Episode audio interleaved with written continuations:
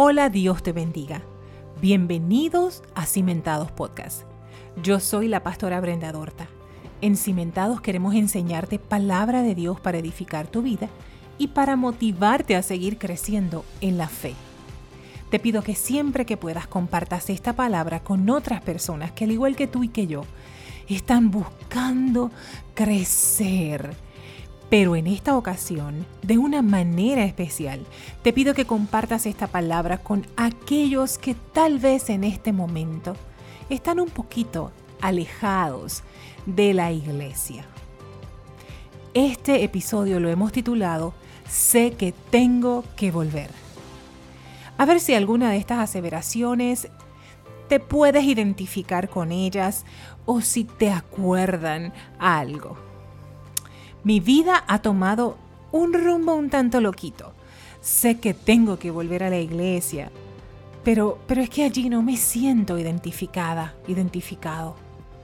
Amo a Dios, sé que existe y quiero estar en paz con Él, pero es que en la iglesia no siento que lo encuentro. Algunas cosas de las que he hecho, pastora, o las que estoy haciendo, o las que reconozco que me gustan no parecen encajar en el ambiente de la iglesia. Además, pastora, para colmo, conozco personas que van a la iglesia y francamente, si las evaluara, pienso que son peores seres humanos de lo que soy yo. Eso me da tanto coraje. Qué hipócritas son. Pastora, también recuerdo un pastor o un sacerdote que era el más repugnante y ácido del pueblo.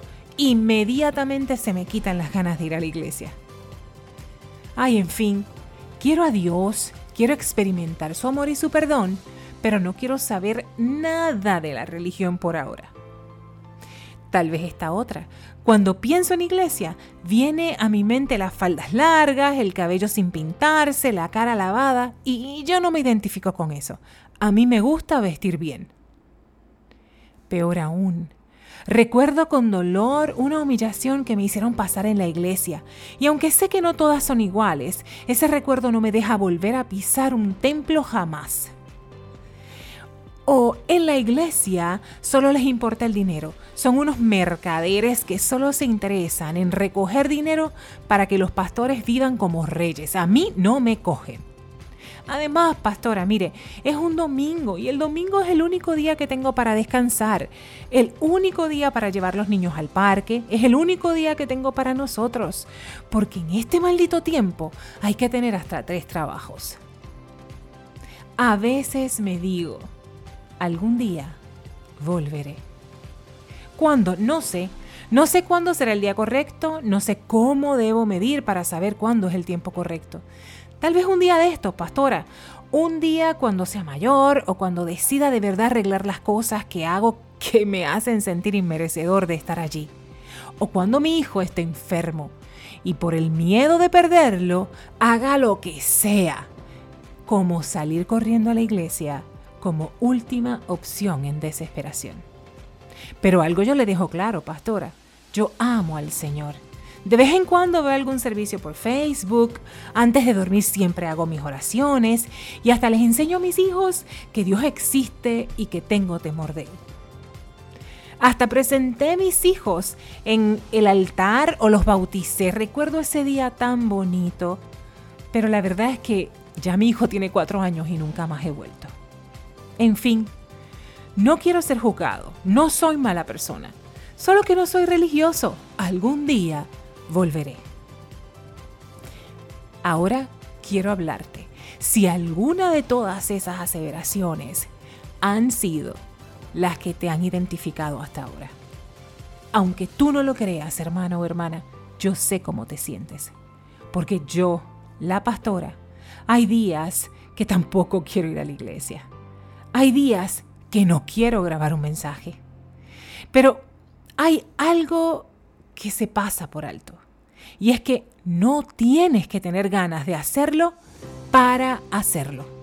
Hay ocasiones, te confieso, en las que tampoco quiero ir a trabajar, pero tengo que ir a buscar el dinero con el que ayudo a mantener a mis hijos. También hay ocasiones, mi hermano, que no quiero pararme en la luz roja cuando está el semáforo Oye, pero sé que si no lo hago, o pierdo la vida o recibo un boleto. Sabes, te confieso que incluso, no se lo digas a nadie, hay ocasiones en las que por la noche, después que estoy en la cama, me acuerdo que no me lavé los dientes y no me quiero parar a lavarme los dientes, pero de repente me acuerdo que detesto ir al dentista. Es igual con la iglesia, hermanos.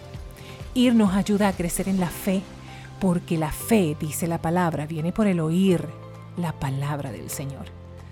Ir a la iglesia nos ayuda a ser nuevas personas, a soportarlo todo, a vivir con los demás. Ir nos ayuda a profundizar en nuestra fe. Ir hace que rodeemos a nuestros hijos y que el accidente no los toque o si los toca, no podamos manejar esa situación. Ir a la iglesia hace que le enseñe a mis hijos a enfrentar la vida de una manera más fuerte y segura. Ir me pone en comunión con Dios y afina mis oídos y mi entendimiento. Y déjame brevemente contarte una historia sobre un chico que al igual que nosotros, un día decidió alejarse. Está en Lucas 15, del 11 al 32. Nos representa a un hijo que le dijo a su papá que le diera todo lo que le tocaba de su herencia. Y en efecto, su papá le dio la porción y este a los pocos días se fue de la casa. ¿Sabes? Déjame comenzar explicándote que al hijo realmente no le correspondía nada, porque la herencia se da cuando el padre está muerto. Pero estando en vida, el padre o el, dueño, pues mira, nadie hereda.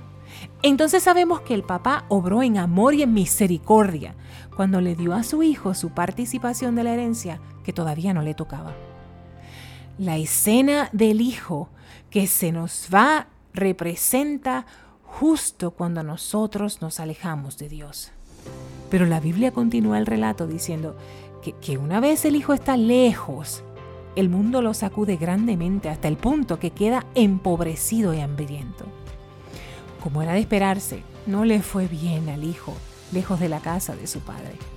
Tal vez experimentó lo mismo que muchas veces hemos experimentado nosotros cuando nos hemos alejado de Dios cómo el mundo nos atropella, nos hace daño, nos lastima. Y él pasó a la misma experiencia que nos pasa a nosotros. Pensaba cuán bien había estado cuando estaba en la casa de su padre. Hermanos, el hijo se dio cuenta de que si no se hubiese ido, nunca se hubiese desperdiciado algunos de los bienes de su papá. Nunca hubiera sufrido hambre, nunca hubiera sufrido frío, nunca nadie se hubiese atrevido a humillarle. Y en el verso 17 de ese capítulo 15 de Lucas dice algo que llama mi atención. Dice que el hijo volvió en sí, como si hubiese estado regresando de un momento de penumbra o casi de locura. Y es aquí cuando el hijo decide regresar. Lo interesante es que él decide regresar con vergüenza, pero esta vez no para llamarse hijo, sino siervo, esclavo. Ahora, lo que él no sabía era que su padre lo estaba esperando desde el mismo día que se fue, tal como Dios te espera a ti o me espera a mí. En el relato el hijo va acercándose a la casa, pero es el padre el que lo ve primero. Es el padre quien sale corriendo hacia el hijo. Hermana, hermano mío, el padre da instrucciones específicas en cuatro elementos una vez su hijo regresa el primero o la primera instrucción es que le pongan un vestido nuevo. Y tengo que decirte que el vestido simboliza la justificación de Cristo. Cristo pagó por nuestros pecados y su sacrificio en cruz hace que todos nuestros pecados, nuestras actitudes y acciones queden justificadas. No hay nada que se salga de esa justificación. No hay nada que tú hayas hecho que el Señor no pueda cubrir. La segunda cosa es que le pusieran un anillo y el anillo simboliza autoridad. El Padre nos ha dado autoridad como hijos y cuando regresamos a Él, Él no nos va a recibir como esclavos. Él nos devolverá la autoridad que siempre ha querido que tengamos. El tercer punto es el calzado y el calzado simboliza el linaje de hijos. Los esclavos andaban descalzos, pero los hijos usaban calzado el Padre nos hace hijos a través de Jesucristo. Y el becerro gordo que manda a matar para hacer una fiesta simboliza la cena del Señor, donde todos vamos a estar juntos en armonía para celebrar. Así que hermano mío, para terminar, si me escuchas y llevas tiempo fuera de la iglesia, queriendo volver pero buscando excusas, quiero que sepas que oro al Señor porque vuelvas en ti. Porque te des cuenta que puedes estar pasando necesidad, hambre, frío, siendo hijo del dueño de todo lo importante no es quién está en la iglesia, si son hipócritas o no. No es, no es importante que diezmes u ofrendes. Lo importante no es que te vistas de X o Y manera. No tienes que cambiar en nada cuando llegas a la iglesia. Él poco a poco lo hará. El hijo llegó tal y cual estaba vestido, con ropas sucias, descalzo. Y si hay algo que cambiar, Él poco a poco lo irá cambiando. No hay razón para avergonzarte. Y no se trata de sentirlo, sino de entender que es lo correcto, que en los brazos y en la casa de papá es donde debes estar. Porque tal cual dice Juan 15:5, lejos de Dios, nada podemos hacer. Vuelve en ti, vuelve a casa. El Señor te bendiga y te guarde.